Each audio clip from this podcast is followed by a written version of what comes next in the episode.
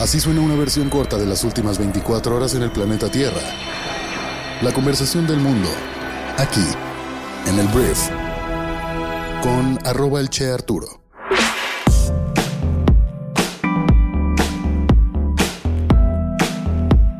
Muy buenos días, bienvenidas, bienvenidos a esto que es el brief para este martes 5 de diciembre.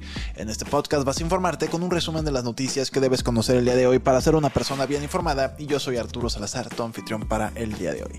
Gracias por estar aquí, gracias por ya estar comenzando esta recta final del 2023 en una época que personalmente me encanta y bueno, hay muchos temas que platicar el día de hoy, al parecer la novela de Nuevo León ya terminó y hay algunos temas que platicar sobre el resto del mundo, negocios, un poquito de innovación, entonces entonces, gracias. Vamos a comenzar con esto, que es el brief. Mira, al parecer la batalla entre los dos gobernadores de Nuevo León ya se terminó.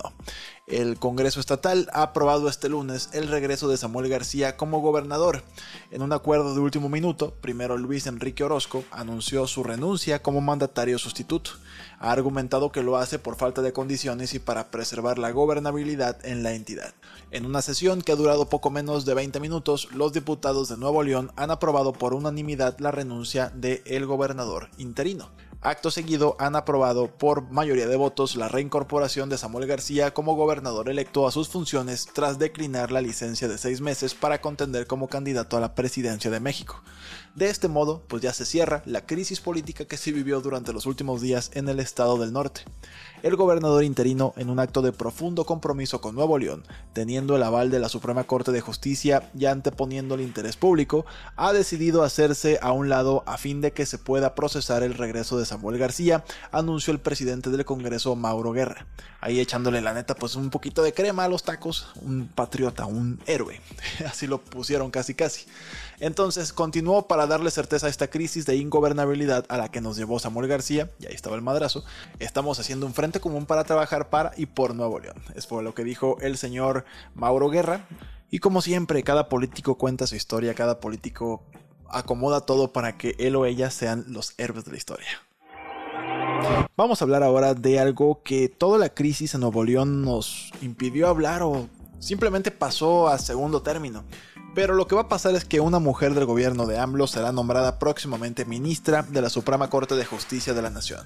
Después de que rechazaron la primera terna que envió, el presidente envió esta semana al Senado una segunda propuesta de tres nombres en las que solo cambió a una de las candidatas, bajó a su consejera jurídica, María Estela Ríos, e incluyó otro nombre de su administración los senadores que necesitan dos tercios de los votos para elegir a la próxima miembro del máximo tribunal de justicia de nuestro país, se prepara para evaluar y votar la nueva terna. Morena no tiene los apoyos necesarios, por lo que necesita votos de la oposición para aprobar un nombramiento. Los senadores opositores se debatían estos días si les conviene más bien ceder y dar luz verde a alguna de las mujeres propuestas o si por el contrario rechazan esta lista y dejaran la decisión en manos del presidente. Si se rechazan dos ternas, que ya va una, el presidente puede poner a quien quiera.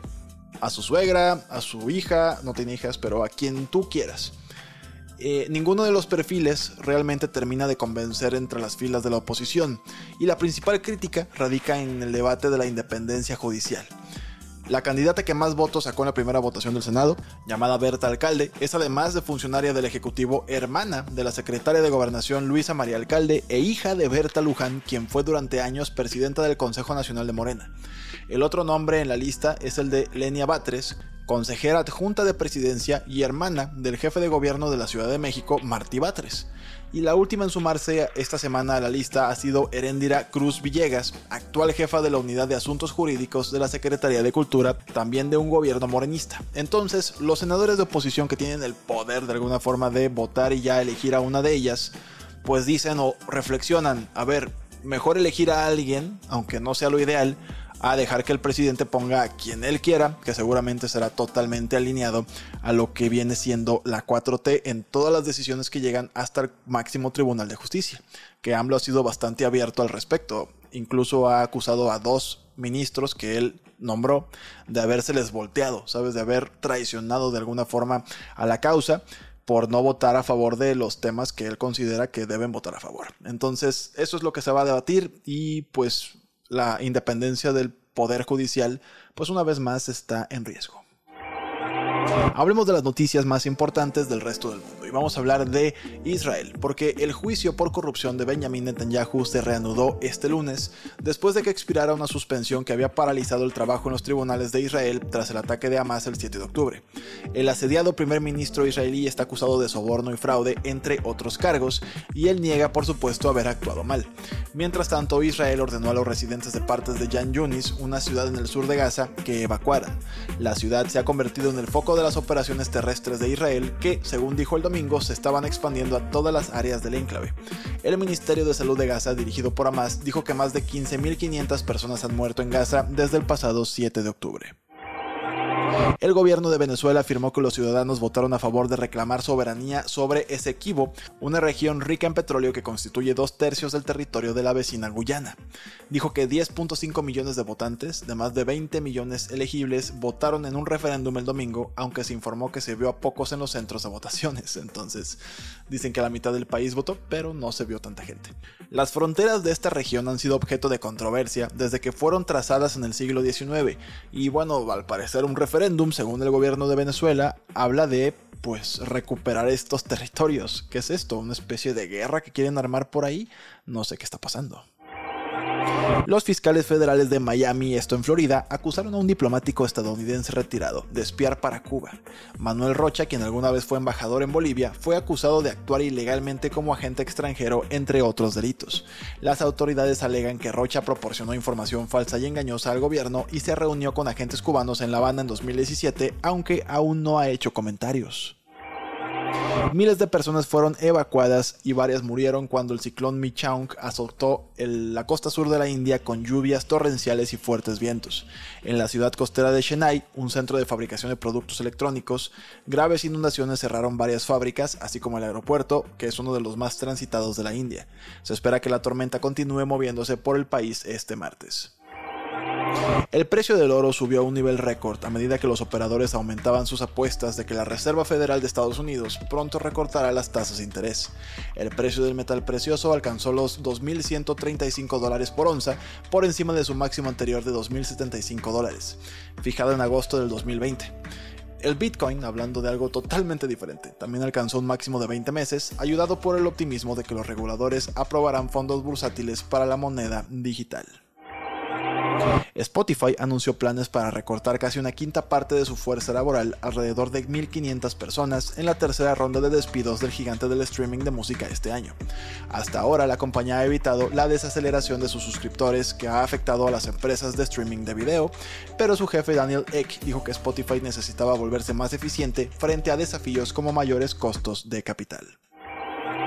Los osos han herido o matado a 212 personas en Japón desde abril, un número récord de ataques. El aumento de los incidentes probablemente se deba a que los osos se acercan a los asentamientos humanos en su lucha por encontrar comida. Este año ha tenido una mala cosecha de alimentos básicos para los osos, como las hayas. No hay mucha comida. Algunos osos hambrientos también pueden retrasar la hibernación, dejando más tiempo para encontrarse con los humanos. Según se informa, Google está configurado para obtener una vista previa virtual de su competidor de inteligencia artificial generativa a ChatGPT llamado Geminis tan pronto como esta semana. El gigante de las búsquedas espera pues seguir pisando los talones a OpenAI a medida que la empresa respaldada por Microsoft se recupera de todo el alboroto que hubo con el consejo junto con el despido y recontratación de Sam Altman, su fundador. Google había retrasado el lanzamiento de Gemini desde hace algún tiempo. Su chatbot de inteligencia artificial generativa promete ser significativamente más poderoso que su oferta actual que se llama BART, que no logró despegar con consumidores como ChatGPT. Gemini presenta un sólido modelo de inteligencia artificial de una empresa estable que luce genial en el contexto y veremos si esta semana tenemos algunas noticias prometedoras sobre este lanzamiento. Ahora vamos a hablar de cambio climático porque pese a las advertencias de los científicos sobre el cambio climático, las emisiones totales de CO2 a la atmósfera no disminuirán, sino que establecerán un nuevo récord en 2023, alcanzando las 40.900 millones de toneladas según revela el último informe anual publicado por el Global Carbon Project durante la COP28.